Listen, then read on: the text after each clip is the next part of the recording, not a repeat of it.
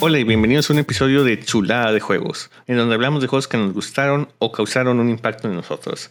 Yo soy Ranger y estoy aquí con mi compañero Redacted Snake. Y en este episodio vamos a hablar de Dark Souls. Por fin, el infame Dark Souls. para este episodio jugué Dark Souls Remastered, pero que básicamente no cambia mucho del, del original. Pero igual recomiendo si pueden jugar el, el remaster, es, es muy bueno. Se ve más bonito, nada más. ¿En qué consola salieron el original y el remaster?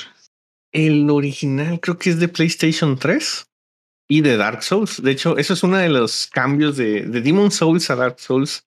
Eh, el cambio fue porque la franquicia, el nombre Demon Souls es una es de Sony, ¿no? Eh, más, bien de Japan Studios, creo. Entonces son exclusivas de, de PlayStation. Eh, From Software, el desarrollador de, de Demon Souls, quería seguir en esta línea de juegos, pero ya quería hacerlo más fuera del control de Sony. Entonces sacaron esta franquicia que es Dark Souls. Esto ya puede ser multiplataformas. Y salió para el PlayStation 3 y el Xbox 360 y eventualmente después para PC en una versión que se llamaba Prepare to Die Edition. Y el juego es del 2011. ¿Y el remaster también o ya salió en siguientes consolas? Ya salió en siguientes consolas. Creo que eso es de PlayStation 4, Xbox One y de Switch. Y de PC otra vez. Una cosa que no me acuerdo si mencioné en el, en el de Demon Souls es que el, este juego se iba a llamar Dark Ring. Ah, sí. Pero que eso en ciertos lugares significa culo y por eso le pusieron. Que, en ciertos lugares de Inglaterra como que Dark Ring es un, un eufemismo, un slang para, pues para eso, ¿no? Y dijeron, ah, mejor no. Y quedó como Dark Souls. Qué, qué bueno que hicieron esta investigación antes. Y Chance y Elden Ring es como que regresando al tema, ¿no? Sí, que ellos querían un anillo en sus videojuegos sí. desde hace 10 años y no se les había dado. Pero bueno, los elementos que hacen Dark Souls infame eh, y diferente a muchos videojuegos de, de, la época es como básicamente una iteración de, de Demon Souls. Es un RPG de acción con un combate muy metódico. Que quiero decir por metódico es que pues es, es más lento que un hack and slash, algo así. Tienes una barra de estamina que tienes que manejar. Todo gasta estamina, atacar, bloquear y demás cosas, ¿no? Este, también que las animaciones de los ataques no son cancelables a casi nada, ¿no? Entonces, cuando vas a hacer un ataque, pues hay una animación en la que levantas tu espada, das el golpe y te recuperas. Y esa animación se tarda lo que se tarda, ¿no? Los enemigos están bajo las mismas restricciones que tú, entonces el combate es más lento y tienes que pensar qué vas a hacer antes de hacerlo. Y una cosa que me gusta de este combate y que creo que también mencioné en, en Demon Souls es que puedes ver el momento exacto en el que te equivocaste, ¿no? Y ya no lo puedes cambiar, solo ves la animación y es como que, ah, mira, me voy a morir. y, solo lo ves, ¿no? Porque fue una mala decisión. Entonces, este es el, el, pues el combate de Front Software, la verdad, se han hecho famosos por esto y sí hay diferencias, pero son mínimas con respecto a Demon Souls. La gran diferencia que, que agrega Dark Souls es el mundo. En Demon Souls, ya este que te comentaba que los mundos son así como que por niveles, ¿no? Y que la comunidad incluso se refiere a ellos como el mundo 1-1, 1-2, 1-3, ¿no? Como niveles de Mario, ¿no? Sí. Porque básicamente en Demon Souls tienes el nexo, que es como un hub principal, y de ahí agarras camino a, a ciertos mundos, ¿no? En Dark Souls, ¿no? El mundo es... No quiero decir que es un open world, porque pues no es como que esté muy grande puedes ir para donde quieras, pero sí tienes opciones, ¿no? Entras a, estás aquí en este mundo y pues puedes moverte a, a donde puedas, ¿no? Y por lo tanto hay diferentes maneras de avanzar por el juego, ¿no? Puedes hacerlo en desorden. Ok. Al agregar un mundo así, tuvieron que modificar varias cosas de, de Demon Souls. Aquí en este mundo mismo es que es mucho más importante la mecánica de, de que cuando mueres, dejas caer todas tus almas y tienes una oportunidad de ir a recogerlas, ¿no? Eso también era más o menos así en Demon Souls, pero como eran niveles en, en Demon Souls, pues siempre estás en ese, queda en ese nivel, ¿no? Sí. Aquí como es un mundo abierto, posiblemente queda muy lejos de donde estás en este momento, ¿no? Y tienes que pasar lugares que ya sabes, que ya pasaste, pero tienes que hacerlo con cuidado para, para no morir en el camino. ¿En dónde te dejan? Ah, ese es otro cambio porque pues como este es un mundo abierto, es en Demon Souls pues exponías al principio del nivel, ¿no? Ajá. En este juego hay checkpoints que se llaman fogatas o bonfires y encuentras en el mundo, ¿no? Y cada que descansas en una, pues ese es tu nuevo punto de, de spawn, ¿no? Si mueres, regresas a la última fogata que descansaste. Descansaste. No la más cercana a donde estás en ese momento. ¿no? Ok. ¿Por qué es así? Porque también lo que pasa en las fogatas es que cuando descansas en una, recuperas todos tus ítems de curación, recuperas tu vida, pero todos los enemigos se responean, ¿no? Vuelven a salir. Entonces, una decisión que tienes que tomar cuando vas por el mundo y encuentras una fogata es. Y, esto es, por cierto, algo que cambiaron en el remaster, que así es, es más útil. En el original, cuando encontrabas un bonfire y descansabas, lo, lo prendías, automáticamente descansabas ahí, ¿no? Entonces responía todo lo que ya habías matado cerca y ese era tu nuevo checkpoint. En el remaster le agregaron que puedes solamente prender el bonfire ¿no? y no descansar ahí para que no responden los enemigos. Pero pues si nada más lo prendes, no, no te sirve como quiera, ¿no? Lo puedes usar, pero ese no es tu último bonfire en el que descansaste, ¿no? Si te mueres, te regresan al anterior a ese, el que haya sido. Eso. entonces, o sea, ¿de qué te sirve prenderlo nada más? ¿Hay algún uso aparte de descansar? Avanzando el juego, puedes teletransportarte a los bonfires, ¿no? Ok. Entonces sí, sí te conviene prenderlos todos, aunque no todos son teletransportables, por así decirlo, eh, pero no sabes cuál sí, cuál no, ¿no? Entonces tú quieres prenderlos todos. Eso, es algo más para el remaster y para gente que ya se sabe esto, como yo, a veces nada más prendía el bonfire de seguía, ¿no? O sea, no había problema. prefería que no respondieran mis enemigos y continuar con, con el camino que ya conozco a, a tener que volverlos a matar, ¿no? Este, pero un jugador nuevo muy probablemente va a querer descansar en todas las fogatas. Otra mecánica de las importantes de las fogatas que mencioné es que recuperan tus ítems de curación. En Demon Souls, como funcionaba es que los ítems de curación eran consumibles que encontrabas en el mundo, que tienes que farmear de enemigos o encontrar en lugares, y si te los sacabas, te los sacabas tienes que farmear más. Aquí hay un sistema que se llama Estus. Es el Estus Flask, que es un ítem que, te dan muy al principio del juego y que cada que descansas en una fogata se llena, ¿no? Y tiene cierta cantidad de, de usos. Por defecto, 5. Entonces aquí ya no tienes que preocuparte por que se te acabe la curación o farmearla o utilizarla como un ítem, ¿no? Es, es tu, tu ítem principal, el, el Estus Flask, básicamente todo el juego. Y la cantidad de usos que tiene depende del nivel de la fogata en la que descansas. Entonces, tú una fogata puedes decidir encenderla más con un ítem que se llama humanidad y te va a empezar a dar 10, ¿no? En lugar de 5. Pero solo en esa fogata. Ok. También hay forma de mejorar el, el Estus Flask con unos ítems que encuentras en el mundo, que son almas de un Firekeeper, que básicamente convierte en tu Estus Flask a un Estus Flask más uno, más dos, más tres, ¿no? Y lo que hace eso es que cura más cada trago que le das a tu, a tu Fanta, ¿no? ¿Y qué? O sea, eso de que ocupaba una humanidad, ¿qué es eso? La humanidad es otro sistema de, que introduce Dark Souls. Tú en el mundo eres como en un estado que le llaman Hollow, que eres como un zombie, te ves así ya como un cadáver. Eh, pero puedes usar un ítem que se llama humanidad en las fogatas para recuperar tu forma humana, ¿no? Estar en forma humana te da más defensas y, y te cambia la apariencia a la de un humano, ya no eres un cadáver, ¿no? Ese mismo ítem de humanidad se usa para varias cosas, con, entre ellas mejorar las fogatas, ¿no? Siendo humano, puedes mejorar la fogata usando más humanidad para mejorar esa fogata en particular. El, o sea, la, la, fogata mejorada es nada más para el flask o hay más cosas. No, es solo, el flask. Pero pues sí, es muy, muy útil que tener más, más curaciones, ¿no? Y es algo permanente. Lo haces una vez y pues ya no, esa fogata ya está curada. Obviamente no te conviene porque la humanidad no, no es que sea limitada, pero no es como que vas a tener mucha, particularmente al principio del juego.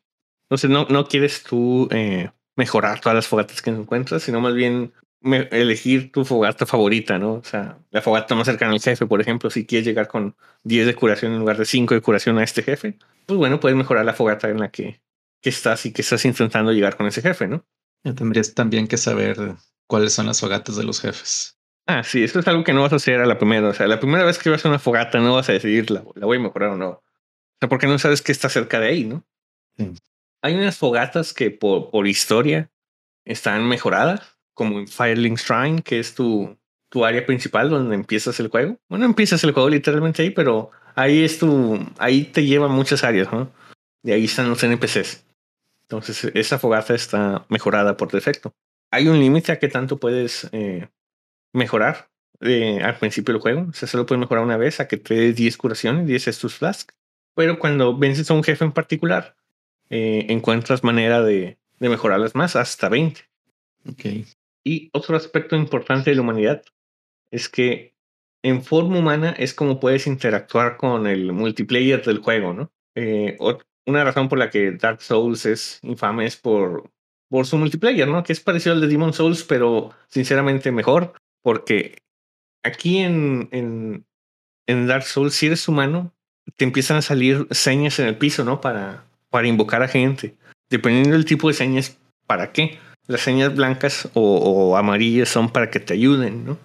Entonces, mucha gente que batalla con los jefes puede simplemente gastar una humanidad, hacer su mano, y muchas veces cerca del jefe o incluso cerca de la, de la fogata hay marcas en el piso para, para invocar gente que te vaya a ayudar, ¿no? ¿Y es gente que sí te va a ayudar o es gente que va a hacer lo que quiera? No, no hay nada obligatorio, pero en general sí, quiere, sí, sí te ayuda, ¿no? Particularmente las, las amarillas eh, son de gente que están en, en, un covenant, que después hablamos de ellos, que trata de ayudar a la gente, ¿no? Eh, ellos ganan recompensas por eso. Y los blancos también, porque, y de hecho yo lo hago normalmente, porque sí es muy útil. Esa es una manera de conseguir humanidad. Si le ayudas a, un, a alguien más a ganarle un jefe, tú recuperas tu humanidad en tu mundo, ¿no? Te dan una humanidad. Entonces, la forma fácil de, ah, soy zombie, pero quiero ser humano y no quiero gastarme mi ítem de humanidad es usar este ítem y tratar de ayudarle a alguien, ¿no? A, a, ganarle a su jefe. Los jefes son mucho más fáciles en, así en cooperativo que tú solo, ¿no? Entonces, y puedes invocar hasta dos personas, creo. Y tú, o sea, si tú te mueres ahí, y, pero él, el, tu compañero como quiera pudo ganar, pues a, ti te vale madre, ¿verdad? O, o si te sí, de hecho, cuando si, si tú invocas gente, tú eres el host. Si mueres, básicamente inmediatamente lo saca de tu mundo, ¿no? Es como que se murió el host, ni modo. Entonces, una estrategia de gente que pues, batalla un poco con, con estos juegos eh, y muy viable, particularmente si, si eres un mago o algo así, que no quieres pelear en, cerca del jefe, es invocar a dos personas y que ellos hagan todo, ¿no? Y tú, tú, que, tú aléjate, tu objetivo principal es no morir y hacer daño desde lejos, ¿no? Ok. Entonces, sí me ha pasado que me invocan y inmediatamente muere el host, por ejemplo, y es como que, ok. Y a la gente que, que invocaste, bueno, si, si tú te ofreces para ayudar, para ti no hay ninguna penalización si mueres, entonces no hay razón para no ayudar, ¿no? Ya. Yeah. Más que tu tiempo, ¿verdad? Que invocan y le ayudaste a alguien más pero pues les digo, recuperas una humanidad por eso, así que a mí se me hace muy buen, muy buen sistema, no sé, sí hay razón por la que yo quisiera ayudar a gente y, y lo hago. Una cosa que me sorprendió es que estuve rejugando este juego hace poco para podcast y está muy activo el, el, el online. O sea, todavía. Sí, o sea, este juego es del 2011 y el remaster es más moderno, sí, hace tantos años, pero como quiera hay gente invadiendo y ayudando y demás, ¿no? Es un juego muy popular, así que no, no se preocupen por encontrar gente. Yo no batallé mucho. Y particularmente en las primeras áreas es donde más actividad hay. A lo mejor si hay unos jefes en los que vas a batallar porque para que te invoquen, tú tienes que poner, tienes que estar ahí en tu mundo, ¿no? Poner tu seña ahí. Sí. Entonces, a lo mejor en jefes más adelante ya es un poquito menos popular, pero al principio del juego hay muchas formas de, de que te ayuden. Bueno, eso fue la cooperación también, si eres humano, también estás abierto a que te invadan, ¿no? Que esos son los fantasmas rojos. Okay. Un fantasma rojo desde su mundo usa un ítem para intentar invadir y, te, y encuentra, encuentra un mundo para invadir. Y él va a spawnear en algún lugar de tu, de tu nivel, ¿no? Solo te pueden invadir si en esa área no has matado al jefe. Y al, donde spawnean son, son fijos, son unos, no, no sé cuántos, pues unos tres, cuatro lugares donde puedes spawnear en ese nivel, ¿no? Tratan de acercarte lo más posible al host. Pero entonces, o sea, es que está bien culero eso. O sea, porque tú no decides que si te invaden o no. No. Y, o sea, tú todavía no matas al jefe. Entonces, en teoría, en ese mundo, pues tan ni siquiera lo conoces bien. Sí, podrían, podrías llegar a ese lugar e invadirte y no saber qué pex. Qué horrible. Está con ganas, ¿qué te pasa? O sea, la idea de esto, o sea, la, la idea poética que tenía es como que si eres humano, porque acuérdate que tienes que ser humano para que te invadan, estás, te estás abriendo la posibilidad de, pe de, pedir ayuda, pero también te estás abriendo la posibilidad de que te invadan. Entonces no, no puedes hacer una sin la otra. Así que es un riesgo ser humano, por así decirlo. No realmente, no, no es como que la, te invadan constantemente. Sí hay un timer de, ah, ya te invadieron, pues dale unos 15 minutos o algo así en que no lo pueden hacer, no te pueden volver a invadir, ¿no? Que te pueden invadir estando tú peleando contra el jefe. No, si, si llegas con, por ejemplo, si te invaden y tú corres y llegas con el jefe, puedes pasar, antes de los jefes hay eh, puertas de niebla. Si pasas esa niebla, ya básicamente no, pueden llegar contigo, ¿no? Y, se van a su mundo. Porque ya llegas con el jefe. Y no, estaría muy, muy, muy difícil si puedes estar con el jefe y llega alguien más, ¿no? A, atacarte ahí. ¿Y tú qué ganas si invades a alguien y lo matas? Humanidad también. Ok.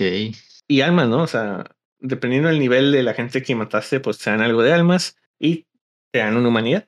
¿Por qué la gente quiere tanto la humanidad? Pues es por esto, es, es lo que te permite ser humano en lugar de ser un, hollow que te da más defensa y te permite subir de niveles tus bonfires. Y también hay, eh, hay dos formas de humanidad, por así decirlo, realmente lo mismo, pero son dos. Uno es el ítem físico, o sea, que se llama humanidad, que puedes usarla, y en tu barra de vida hay un número a un lado. Eso es que tanta humanidad traes contigo en ese momento. Cuando usas los ítems de humanidad, lo que hacen es que se suma uno a ese número, ¿no? Y cuando ayudas por fantasma blanco o, invades a alguien, eh, no te dan el ítem físico, te dan el número al lado de tu barra de vida, ¿no? Ok. Ese número que tienes al lado de la barra de vida también lo pierdes si mueres, como tu vida, ¿no? Pero ya en, altos niveles, gente que, que le gusta el PvP y eso, hay armas que escalan con humanidad, por así decirlo, ¿no? Y llegan ese número a 99, ¿no? Y, lo tienen ahí y mientras tengan ese número alto, su, su, arma está funcionando muy bien, ¿no? Pero siempre con el riesgo de que lo puedes perder en cualquier momento. Sí, entonces por eso hay gente que, por eso te invaden, por eso ayudan, ¿no? Están, están farmeando humanidad, ¿no? Porque lo quieren para algo. No es completamente necesario en tu día a día, o sea, yo, yo nunca hago builds de humanidad, por así decirlo, entonces nunca ocupo 99 de humanidad, ¿no? Si traigo dos o tres es, es más que suficiente para mí otra forma de humanidad es que a, veces cuando matas monstruos, particularmente ratas, en el mundo te sueltan humanidad, ¿no? Eh, entonces también puedes conseguirlas así. Pero en general, esa, esa siempre es la recompensa por el multiplayer, ¿no? Ganas humanidad cuando ayudas, ganas humanidad cuando atacas. Y no hay manera de como que guardar humanidad.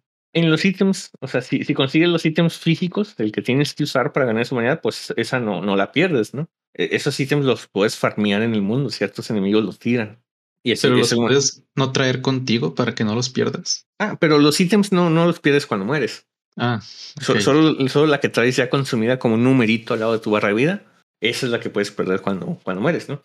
Y si regresas a tu mancha de sangre donde moriste, puedes recuperar esa humanidad junto con tus almas. Ya. Entonces, sí, sí hay manera de, mantener un, un número alto de, de, humanidad. Pero como te digo, esto es algo que, que se usa en PvP, ¿no? ¿no? Para el día a día casi nunca vas a ver que, que llegues a tanta humanidad. Prefiero, yo cuando tengo ya algo de humanidad porque he ganado, eh, prefiero usarla, o sea, levelear algún bonfire o algo así, ¿no? Porque mejor tenerla ahí que, arriesgarme a morirme y perderla. Sí. Ah, y bueno, otra cosa que hace muy diferente a Demons, Dark Souls de Demon Souls es el, el diseño de los niveles que eso es sin duda yo creo que lo que mejor hace Dark Souls, incluso que sus secuelas, Dark Souls hace esto mejor que todos, es que el mundo es como una espiral que va hacia arriba. ¿A qué me refiero con eso? Es que siempre hay manera de, de, regresar a lugares que ya has estado más rápido, ¿no? Conforme vas en el mundo puedes ir desbloqueando shortcuts y abriendo puertas y dejando caer escaleras, cosas así, ¿no?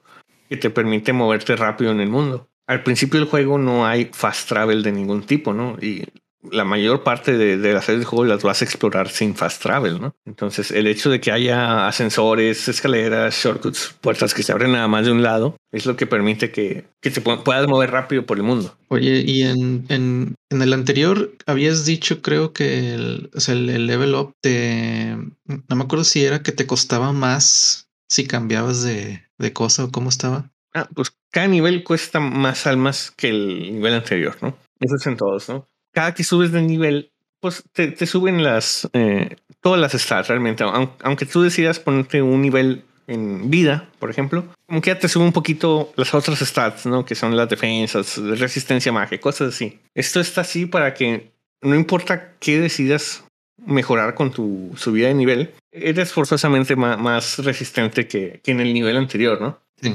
realmente, y pues es famoso también por eso, hay gente que se acaba el juego de nivel 1, ¿no? Porque realmente lo que define tu daño es tu, tu arma, ¿no? Puede ser nivel 1, pues si tienes la mejor arma de, del juego, pues así se hace daño, ¿no? Pero pues para poder conseguirla, Así a nivel 1, pues está cabrón. Sí, sí, eso ya es bastante habilidoso de, de tu parte, ¿no? Otra cosa es que las armas tienen eh, requisitos. esta arma, por ejemplo, te puede pedir 20 de fuerza, ¿no? Y si tú tienes 19, ocupa subir un nivel y subirle uno de fuerza, ¿no? A tu personaje. Así que está limitado a qué tantas armas puedes usar así a, nivel 1, ¿no? Pero entonces, o sea, pues, ¿qué tan seguido es que te puedas topar una buena arma que no ocupe stats altos? Oh, sí, sí hay armas bastante buenas, sí, que ocupan, no sé, stats con los que, con los que iniciaste el juego son suficientes, ¿no? O sea, no, no se fijen tanto en el arma, todas las armas pueden ser muy buenas si las mejoras lo suficiente, particularmente para el nivel, ¿no? otra cosa que se, que se me olvidó mencionar de, de, las invasiones es que están bloqueadas por nivel. Ah, mm, hay una fórmula para esto que, que, no me interesa discutir, pero básicamente no puede ser un nivel mucho más alto que a la gente que estás invadiendo. Tienes así un rango como que más o menos 15 niveles, ¿no? como quieras son un chorro.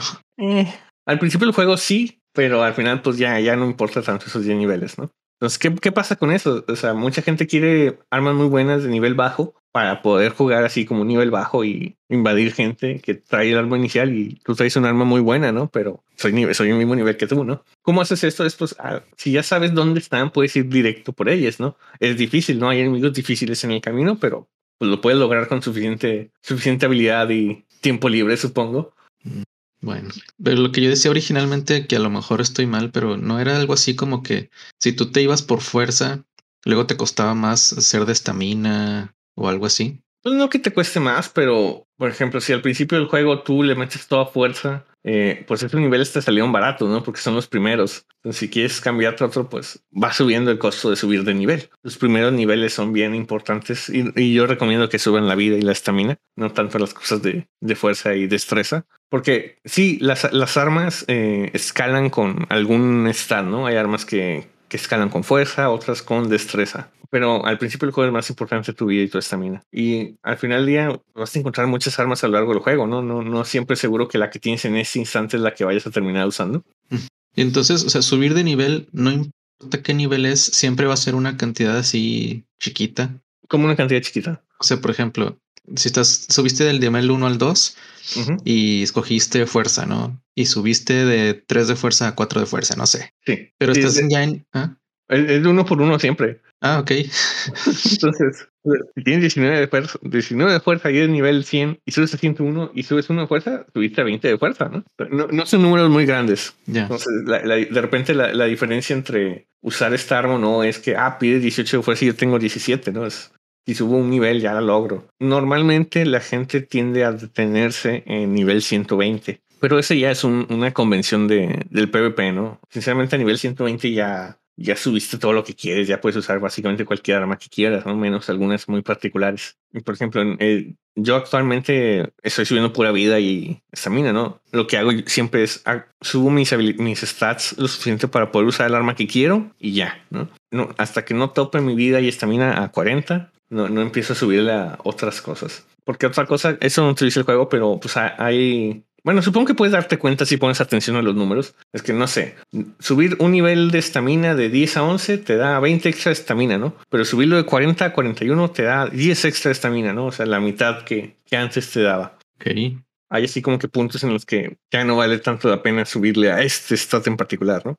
En cuanto a vida y estamina, ¿no? En cuanto a fuerza y destreza, pues esos van subiendo de uno en uno siempre. Un punto extra de fuerza es un punto extra de fuerza en cualquier nivel. Y bueno, veo que hay, eh, ahorita en el video estoy viendo que hay varios tipos de marcas en el piso. Hay unas que son así como que dos líneas naranjas, otra que es como una mancha de sangre y otra que son como líneas blancas. ¿Cuál es la diferencia? Sí, las líneas naranjas son mensajes que dejan otras personas. Tienes un, ítem en el juego que es una piedra naranja que te permite escribir en el piso y cuando lo lees tú puedes darle un like o dislike a este mensaje, ¿no? si le das un like, creo, creo que la gente que lo puso le llega un. Después de cierta cantidad de likes, le, le recuperan un Esus Flask o cosas así. Entonces, esto está ahí para pues, que se ayuden entre la comunidad, ¿no? O que se, se troleen. Ok.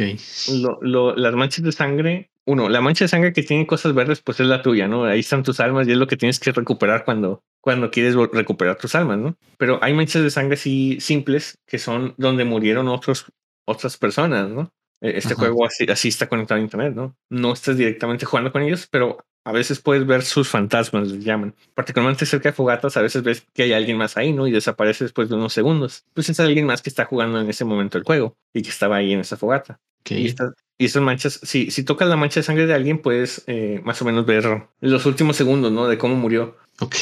Entonces, si ves un lugar con muchas manchas de sangre en el piso, a lo mejor te pueden decir que ah, a lo mejor hay algo peligroso aquí, ¿no? También pues la gente se deja mensajes de cuidado o de cómo hacer cosas, ¿no? El mensaje no es libre, eh, seleccionas pedazos de texto de una lista, ¿no? No puedes escribir lo que quieras, pero como quieras está, está muy padre y la gente encuentra maneras de, de comunicarse.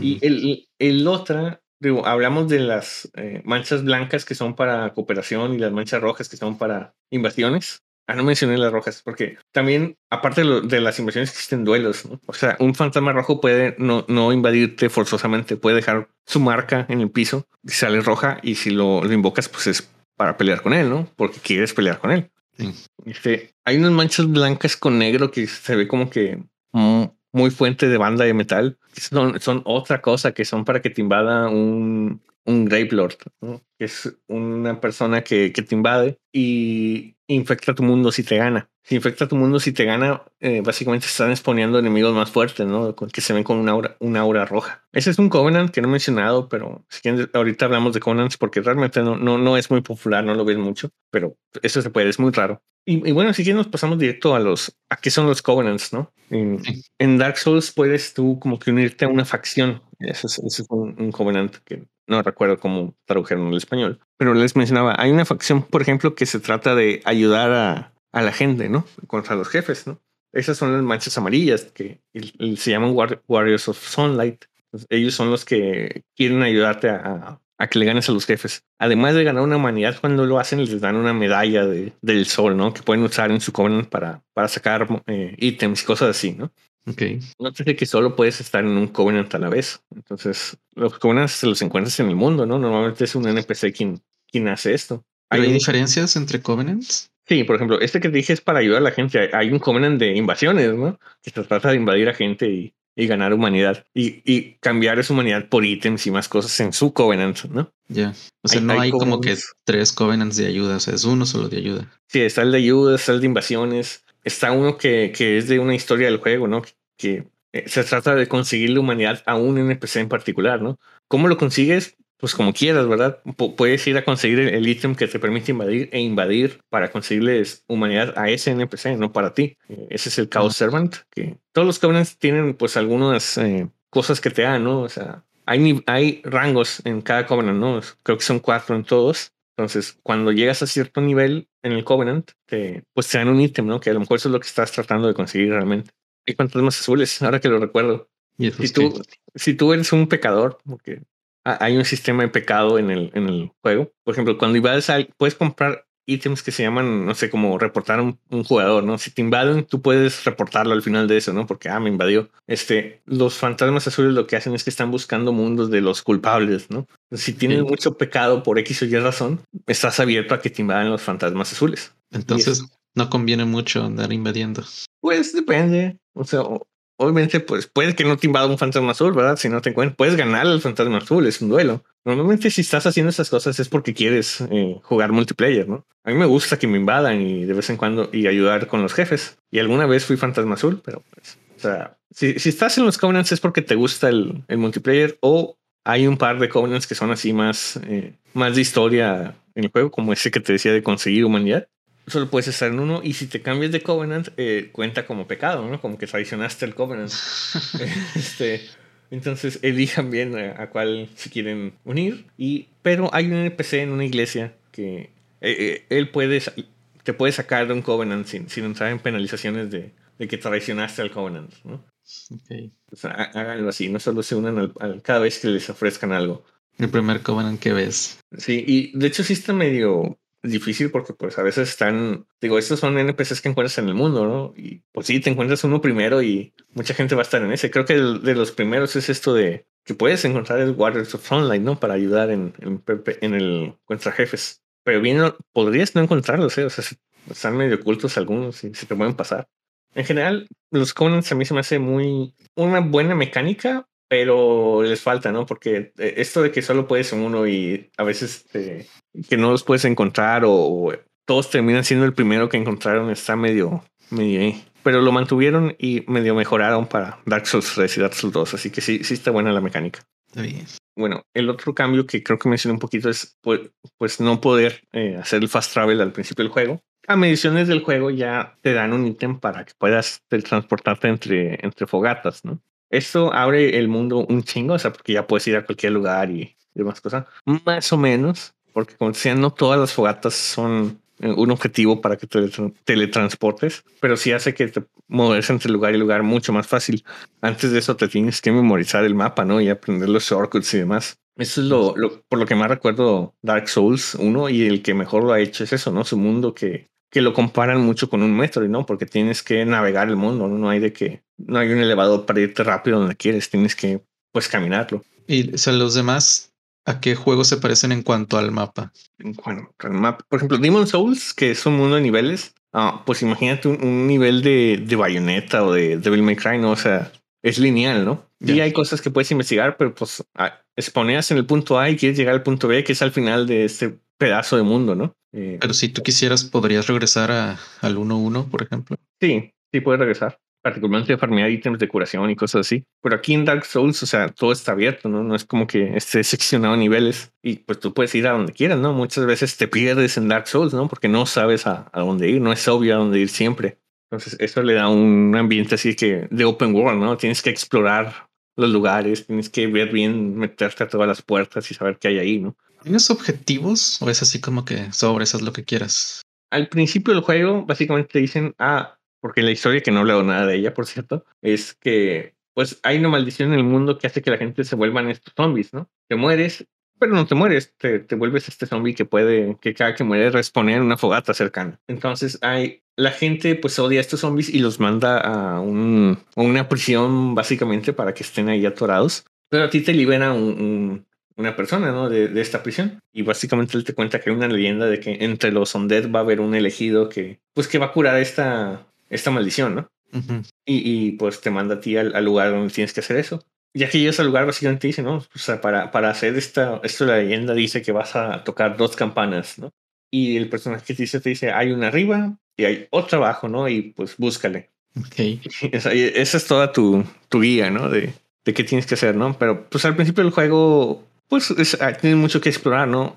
La primera campana que tienes que tocar es el camino obvio, ¿no? Que, que tienes que tomar, ¿no? Entonces al principio no, no, tanto te pierdes, pero la segunda sí me, se me hace que está medio, medio oculta, ¿no? Tienes que investigar y pues nadie te va a decir dónde mero está. Sí recomiendo que hablen varias veces con los NPCs para que les cambie el, el diálogo, porque a veces si te dicen cosas importantes. Entonces, o sea, así como dices que hay NPCs, ¿hay pueblillos o algo así? Hay lugares donde en Firing Shrine se agrupan los NPCs, ¿no? Cuando los encuentras, normalmente es porque los ayudas en el mundo o algo así. Eh, después de un rato se mueven a, esta, eh, a la fogata principal, ¿no? En Firing Shrine. Y ahí hay varios NPCs, ¿no? Pero los NPCs son personas y tienen sus propios eh, objetivos, ¿no? Entonces a veces se mueven del lugar porque fueron a hacer X cosa, ¿no? Y tú te puedes involucrar con ellos hablando con ellos y ayudarles con, si quieren hacer eso, les puedes ayudar en esas cosas, demás, ¿no? O sea, todos los NPCs se mueven, tienen, tienen su, propio, su propia historia que puedes o no ayudarles o ignorarla. ¿Y esas historias te ayudan a, descubrir lo de las campanas? No, son completamente adyacentes, ¿no? Ellos tienen su propio, su propio eh, objetivo. Digo, la primera campana está muy obvia, la segunda sí está medio difícil, pero hablen con los NPCs, a veces, a veces dan hints, ¿no? De que, ah, escuché que estaba abajo, ¿no? Y que cerca del lago, cosas así. Eh, y esa es toda la guía que tienes. Entonces la gente sí se puede perder en, Dark Souls. Ah, también las cosas que dejan las naranjas a veces pues te dicen, ¿no? Que por aquí, por aquí, ¿no? como que te están guiando a, lugares que a lo mejor puedes no ver, ¿no? Por ejemplo, si hay, puertas muy ocultas, muchas veces vas a ver varios eh, mensajes alrededor diciendo la puerta o cosas así, ¿no? O a, veces hay mm, no sé, como que paredes eh, paredes falsas, ¿no? Que si les pegas o es algo desaparecen, ¿no? También está lleno de, de mensajes si estás jugando en línea y esas cosas, ¿no? Y una broma común es poner el mensaje de que pared oculta en lugares random, ¿no? Y a ver quién llega y le pega a esta pared que no es una pared oculta. Mm. Eh, sí, esa, es la broma más clásica de un mensaje, ¿no? De pared oculta. Y no es cierto, puro pedo. Pero tú estás ahí de que a lo mejor no le di, ¿no? A lo mejor no es esta. O de que hay un precipicio y le ponen mensajes de gran tesoro adelante, ¿no? Cosas así. Y sí, o sea, yo creo que ahorita ya todos lo sabemos, pero cuando empezamos a jugar estos juegos hace 10 años, realmente leías eso y dices, ah, no, pues sí, ¿no? Y te dejabas caer y ya fijas. Pero eh, eso es algo que supongo que alguien que, que, no sabe esto y no ha escuchado este podcast, pues le puede pasar, ¿no? O sea, que, hay mensajes en el piso que le dicen que hagan tontas pendejas y las hace, ¿no? Porque el mensaje en el piso decía. Lo, lo único así medio raro es que, o sea, los güeyes que hacen eso, pues obviamente lo hacen así por maldosos, ¿verdad? Pero ellos ni siquiera van a ver lo que va a pasar. No van a ver qué va a pasar, solo lo pusieron, se rieron solos y se lo dejaron ahí, ¿no? Es, y nada que... Eso salió en entrevistas, güey, de, del director de Dark Souls. Es ¿por qué todo es así asíncrono, no? Y por qué no, por qué no tan directo? Es porque lo que quería el güey es como que cuando pasa algo y la gente se ayuda sin, sea, sin razón, ¿no? Eh, puntos en su vida en los que, ah, ¿sabes qué? Alguien me ayudó, le ayudó un extraño o le hizo algo a un extraño y nunca más lo vas a volver a ver en tu vida, ¿no? O no sé, vas en la calle y le, le mentas la madre a alguien en el carro, güey. Pues nunca más vas a volver a ver a esa persona, ¿no? Es como que, ah, bye, ¿no? O le cedes el paso o le ayudas a alguien en la calle porque se le cayeron las cosas. Ese, ese tipo de interacciones no planeadas, que es como que algo que pasó una vez, ¿no? Y nunca vas a volver a volver a ver a esta persona, ¿no? Te van a dar las gracias y ya, ¿no? E, eso es el, el sentimiento que quería de en este juego, ¿no? Que relaciones efímeras, creo que era la palabra que usó. Por eso el multiplayer es así como que llegas, me ayudas y desapareces instantáneamente ya que me ayudaste, ¿no? Sí. No, no hay un como que somos amigos y platicamos, ¿no? También los mensajes también por eso no puedes escribir libremente lo que quieras, ¿no? Tienes que elegir de la lista de, de cosas que puedes escribir en el piso. Esto para limitar la comunicación y que sea así más uh, a base de puro... Puro mensaje prefijo. Un mensaje corto o cuando invocas a la gente lo más común es uh, spamear tu, tu animación de levantar tu escudo. Es como que el saludo, ¿no? Estás spameando tu escudo. Oh, cosas así, ¿no? Así como parar, divaguear, ¿no? Para agacharse y pararse en otros juegos es como que, hola amigo, ¿no? Eh, bueno, si están vivos, ¿no? Eh, eh, o, si lo matas y pararse y es como que, jaja, te gané, ¿no? Sí. Es, es, eso en Dark Souls. En Dark Souls hay como que gestos que puedes hacer. Que hay, hay, un, hay un gesto de saludar, ¿no? Que puedes hacer. Pero qué hueva, muchas veces solo, está, solo spameas tu escudo ¿no? frente de la gente y ellos te spamean el escudo de vuelta, ¿no? Es como, ¿qué onda? ¿Qué onda? Ese es el saludo. Y los, los emotes esos, o sea, pues obviamente están pensados nada más para el puro este online, ¿verdad? O sea, pues, no, no, no, le saludarías a un NPC o algo, ¿no? Sí. Este, nota, e, esas animaciones tampoco son cancelables, ¿eh? Entonces, entonces si, si, no sé, eso es un, invocaste a alguien para un duelo y lo saludas, la, la, etiqueta en los duelos es que uses algún emote de, de algo, ¿no? Nomás para qué onda, o hay uno de, o sea, de un bow, no, no, no, no sé cómo traducirlo así, como que. De agacharse. Sí, de agacharse, ¿no? Honorablemente, ¿no? ¿Qué onda, no? Esto va a ser un duelo honorable. Y esa animación no es cancelable, entonces te pueden atacar en esa animación, ¿eh? Y pasa, ¿no? De que te saludan, tú los saludas de vuelta y como ellos acabaron primero su animación, te pegan ahí en lo que estaba saludando. Entonces, cuidado con estas animaciones. también por eso a veces el estándar es spamear tu escudo, porque eso, eso no es tardado. No, pero pues sea muy honorables con su saludo, pero no se esperen a que termines el tuyo, pues qué onda. Sí, sí. Pues, hay, gente que está. No quiere un duelo honorable, quería matarte. Hay una muy buena comunidad de PvP en Dark Souls todavía, ¿eh? Entonces, hay gente que le gusta los duelos, ¿no? O, las peleas. Y si estás en un duelo bien, pues sí, también está prohibido curarse, ¿no? el juego no te limita a eso, pero pues la, la, comunidad ha decidido que no se curen. Ah, que por cierto, no, no hablé, pero hubo un DLC de Dark Souls era Artorias, se llamaba el DLC. En la versión remaster viene incluida, ¿no? Y en la versión de PC original también viene incluida. En, en ese DLC hay una, hay arenas, ¿no? Que puedes llegar y, meterte ahí a un lugar dedicado de, ¿sabes qué? Quiero duelos uno a uno, quiero batallas dos a dos o quiero batallas campales de, de seis personas, ¿no? Y ahí sí están, ahí sí no te puedes curar y cosas así por, porque no se puede, ¿no? El, el juego te obliga a que no te cures. Ya. Pero si en un duelo normal en que sí te puedes curar, pues curarte también tiene su animación y pues qué tan, qué tan bueno es curarse. Es muy bueno si ya leveleaste tu, tu Estus Flask porque te curas mucho, aunque te peguen es poco probable que te vayan a volver a bajar todo lo que te curaste. Pero como bien dices, sí, o sea, curarse tiene una animación en la que sacas tu, tu frasco, te lo tomas y, y lo guardas, ¿no? E, eso está así para que no, no, lo, no, lo, no lo spamees enfrente de un jefe, ¿no? No, no puedes curarte cuando quieras, tienes que mínimo bloquear un ataque o esquivar uno y luego te curas, ¿no? En lo que en lo que hacen algo más. Pero en duelos también es, es lo mismo, ¿no? O sea, si, si te empiezas a curar ahí enfrente de la persona, pues te va a pegar ahí te puede salir peor, ¿no? particularmente si tu estus no está eh, mejorado y no te cura, te puedes curarte menos de lo que te hacen castigándote que te curaste. Y pues tienes un límite de estos, ¿no? 10, 15, 20. 20 es lo máximo que puedes llegar a tener. Pero los puedes acabar. Y pues la otra persona también tiene su, su estus, ¿no? Y, o sea, ¿cómo se llegó a ese acuerdo? Porque pues no hay manera de comunicarse. Eh, internet, o sea, YouTube, wikis, cosas así, ¿no? La, idea es que si vas a querer un duelo, eh, pues que no te cures, porque lo único que hace curarse es alargar mucho la, el juego, ¿no? Ya. Eh, también lo de los niveles, pues no hay, no hay límite de nivel en, Dark Souls, ¿no? Bueno, supongo que 999 nunca he llegado y nunca he visto que alguien llegue, pero la razón de esto es que, oye, ya, ya a nivel 100, 120, incluso a nivel 80, yo soy a nivel 80 y tantos en mi, en mi juego actual y pues ya tengo las armas que quiero, ya tengo la armadura que quiero, ya, ya, está mi, mi, build hecho, ¿no? O sea, ya está mi personaje listo, ¿no? Si lo subes así a 200, bueno, en ese nivel, pues yo tuve que tomar decisiones, ¿no? ¿Qué arma quiero usar? ¿Qué armadura quiero usar, no? Porque si quieres usar armadura pesada, pues ocupas tener mucha estamina para, para que no te pese, ¿no?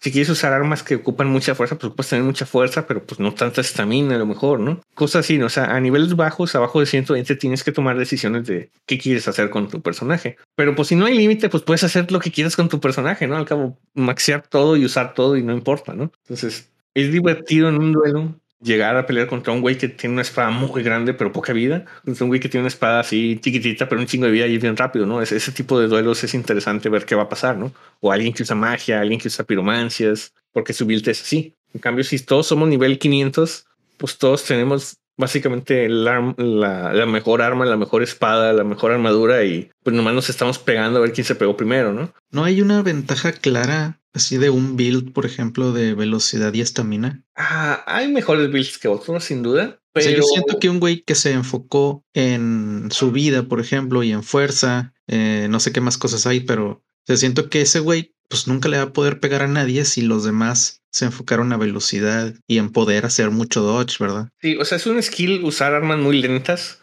porque, por ejemplo, la forma en la que yo, yo casi nunca uso armas pesadas, no me gusta, yo siempre uso armas ligeras, muy rápidas, ¿no? Pero las armas grandes, bueno, como yo juego es que haces locón al personaje, a tu oponente, y pues estás así derecho, ¿no?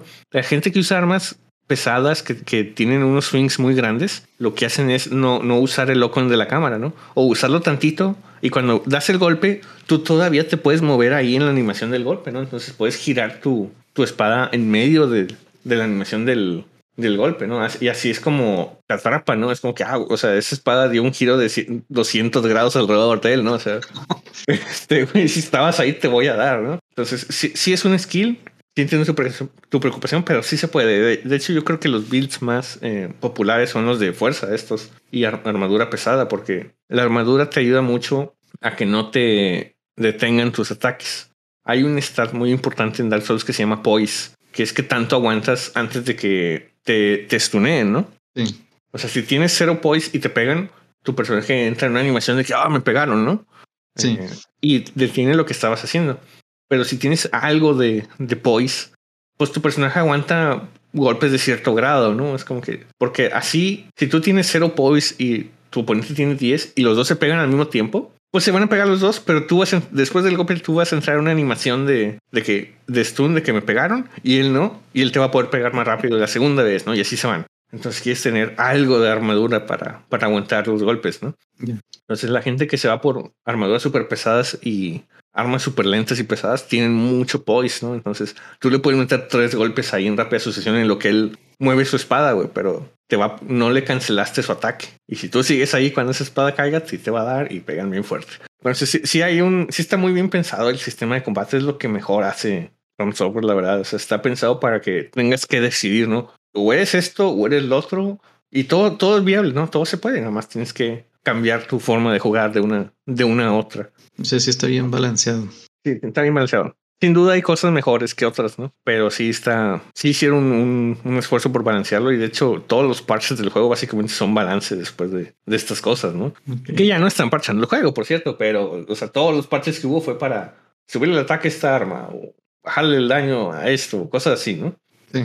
Y algo que no pregunté, pero, o sea, el mundo es libre y mencionas que hay dos campanas y hay un camino obvio. Si tú te vas por el camino no obvio, ¿es un camino culero? Sí, está más cabrón, pero es completamente viable.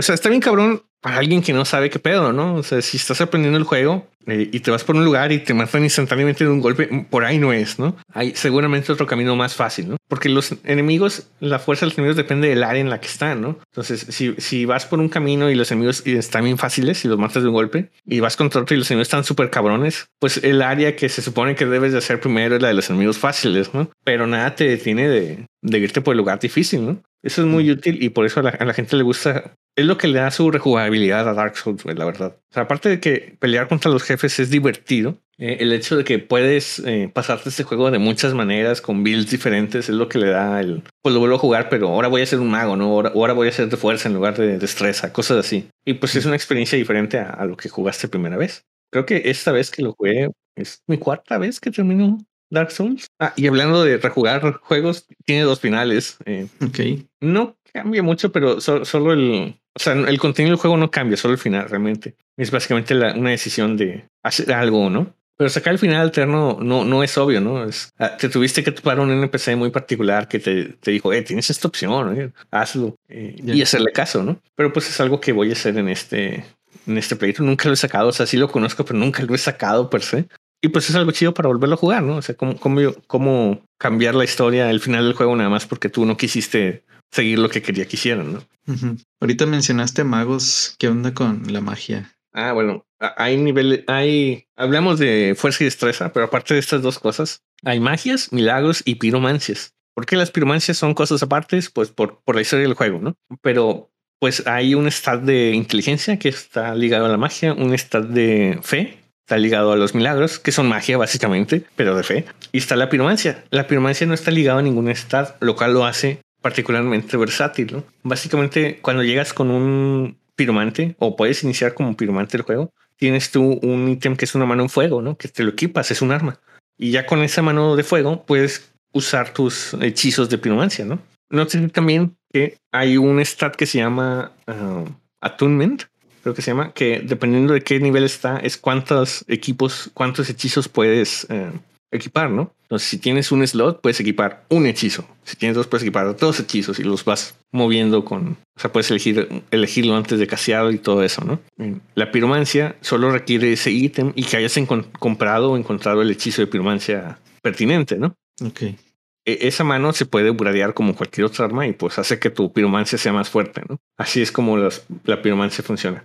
En cambio, la, los milagros y la magia pues dependen, uno, de- ocupas un ítem para castearlo, se llaman catalizadores para la magia y no me acuerdo cómo se llaman para los milagros, pero es una bola de tela medio chistosa. Talismanes, talismanes. Entonces, esas dos cosas tienen un, son lo que dictan junto con tu estatus de inteligencia o fe, qué tan fuertes son tus magias o milagros, ¿no? Los milagros están más eh, pensados para curaciones y que sean cosas útiles para ti, las magias más pensadas en daño para el oponente, ¿no? Y, y es- digo, si la piromancia ocupa menos cosas, son ataques más débiles. Sí, el daño así suelto, yo creo que la magia es lo que hace más daño, pero la piromancia a veces también tiene cosas eh, de utilidad, ¿no? Una cosa que es, que es muy útil de la piromancia es que lo- los hechizos avanzados dejan lava, ¿no? Entonces tú lanzaste una bola de fuego, pero dejó lava ahí en el piso, ¿no? Entonces, si la gente le pega la lava, instantáneamente, no importa qué tanto poise tengan, entran en la animación de que se stunearon. Eh, entonces, por eso son útiles. A veces son, son rápidos, son básicamente cualquier personaje. Si tienes el dinero, si tienes las armas, puedes comprar el- los hechizos y subir de nivel la, la mano y pues hacer el daño que hace la piromancia, ¿no? Lo único que necesitas es dinero y, pero si ocupas meterle algo de al stat de attunement, ¿no? Para que puedas equipar un, uh, un hechizo por lo menos. Ya. Los hechizos tienen usos limitados, o sea, cada que descansa una fogata se resetea, ¿no? Y este hechizo lo puedes usar cinco veces y ya, ¿no? Hasta que vuelvas a, a descansar una fogata no se va a resetear ese hechizo. Ya. Entonces no puedes como que depender al 100% de la piromancia.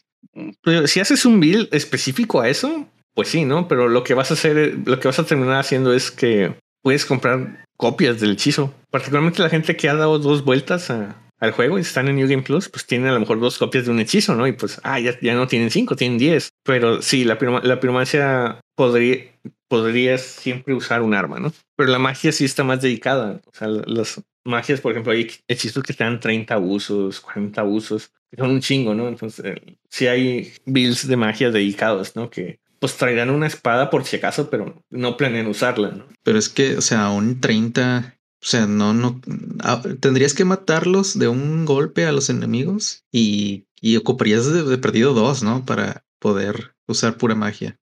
Pues, tío, si tienes varios eh, hechizos, o sea, no más uno, puedes tener copias del hechizo o diferentes hechizos. Normalmente no es un no es tanto un problema, en, o sea, así contra los enemigos del juego, porque pues cada X tiempo va a haber una fogata, ¿no? Ya. Este, este límite de, de usos de hechizos realmente está pensado para eh, que no estés spameando en, en duelos, ¿no? En, PV, PvP. tienes que pensar tus hechizos, ¿no? No los puedes estar spameando, se te van a acabar, güey. Y se trata de jugar más inteligente que eso. Ya. Hay un tope de skills, o sea, mencionas que el del de nivel, pues no sabes exactamente, pero, o sea, hay un como que una fuerza máxima. Supongo que 99. Hay unos eh, que le llaman la comunidad eh, soft points. Con lo que te decía de que, bueno, si quieres subir vida, cada punto extra de vida te da 20 más de puntos de vida, ¿no? Hasta el nivel 40, ¿no? De vida, que de repente te empiezan a dar 10 en lugar de 20, ¿no? Y luego cuando llegas a 60 creo que te empiezan a dar 5, ¿no? O sea, ya hay un punto en el que ya no, ya no costea tanto subirle ese stat. Pero por ejemplo, los de fuerza y destreza, magia, inteligencia, todo eso siempre da uno. Supongo que el tope es ya cuando pues, topas a 99 o topas a 999 tu nivel, algo así, ¿no? Sinceramente, le va a costar mucho tiempo llegar a esos niveles, nadie lo hace. Incluso gente que, que está jugándose el juego por cuarta vez, o sea, New Game Plus, Plus, Plus, Plus, no, no está a nivel 999. ¿no? Y sinceramente ya para esos números ya ni importa, ¿no? O sea, ya, ya puedes hacer todo lo que quieras, ya haces un chingo de daño, ya, ya ni, ya ni andas contando los, los numeritos. pues ya le dimos un chingo, no sé si hay algo más que quieras decir. Ah, estoy seguro que hay más cosas, pero ah, vamos a detener esto una vez. Creo que llevamos la hora. Nada más así para cerrar, una de las razones por las que a mí me gusta mucho Dark Souls, yo creo que es mi juego favorito y que mucha gente le gustó, ¿no? Es porque en el momento en, el que salió Dark Souls, muchos juegos eran más de historia y cosas así, ¿no? O sea, Dark Souls es un juego mucho más eh, arcade, por así decirlo. Es un videojuego antes que una historia, ¿no? Y es un juego difícil. El chiste del juego, el chiste del juego es que fuera difícil para que te sintieras eh, el riesgo, ¿no? El riesgo, ¿no? O sea, para y que cuando le ganes un jefe se siente como que, oh, sí, le gané, ¿no? O sea, valió la pena. No es algo que cualquiera haga, es algo que ocupó habilidad de hacerse, ¿no? Esa es la idea de, la dificultad de, Dark Souls, no porque no más que sea difícil, ¿no? Otra cosa es que que sea difícil no quiere decir que sea frustrante, ¿no? Realmente la gente a veces pierde sus almas, ¿no? Porque muere dos veces y, y piensa que, oh, no, mis almas, las almas son infinitas, siempre puedes matar más cosas, ¿no? Y generar más. Realmente no importa qué tanto mueras en Dark Souls, no vas a perder nada que no pueda recuperar. Incluso la humanidad, que es un poco más tardada de recuperar, pues es infinita, ¿no? Si mientras haya gente jugando, puedes, puedes invadirlos y puedes ayudarle a los jefes y los, los monos que a veces sueltan humanidad, pues los puedes farmear y respawnean, güey. No hay nada que te pueda pasar que te, que te arruine la partida, ¿no? Que te arruine este juego. Entonces no, no se, no se preocupen tanto porque, ay, me invaden, ay, muero mucho el juego, el juego está pensado para que te invadan y te mueras mucho, ¿no? No pasa nada. El, chiste, muchas veces, y eso es algo que te das cuenta ya, ya avanzó el juego, que monstruos que al principio del, juego eran jefes, eh, empiezan a salir como monstruos normales, ¿no? Que responden. Ok.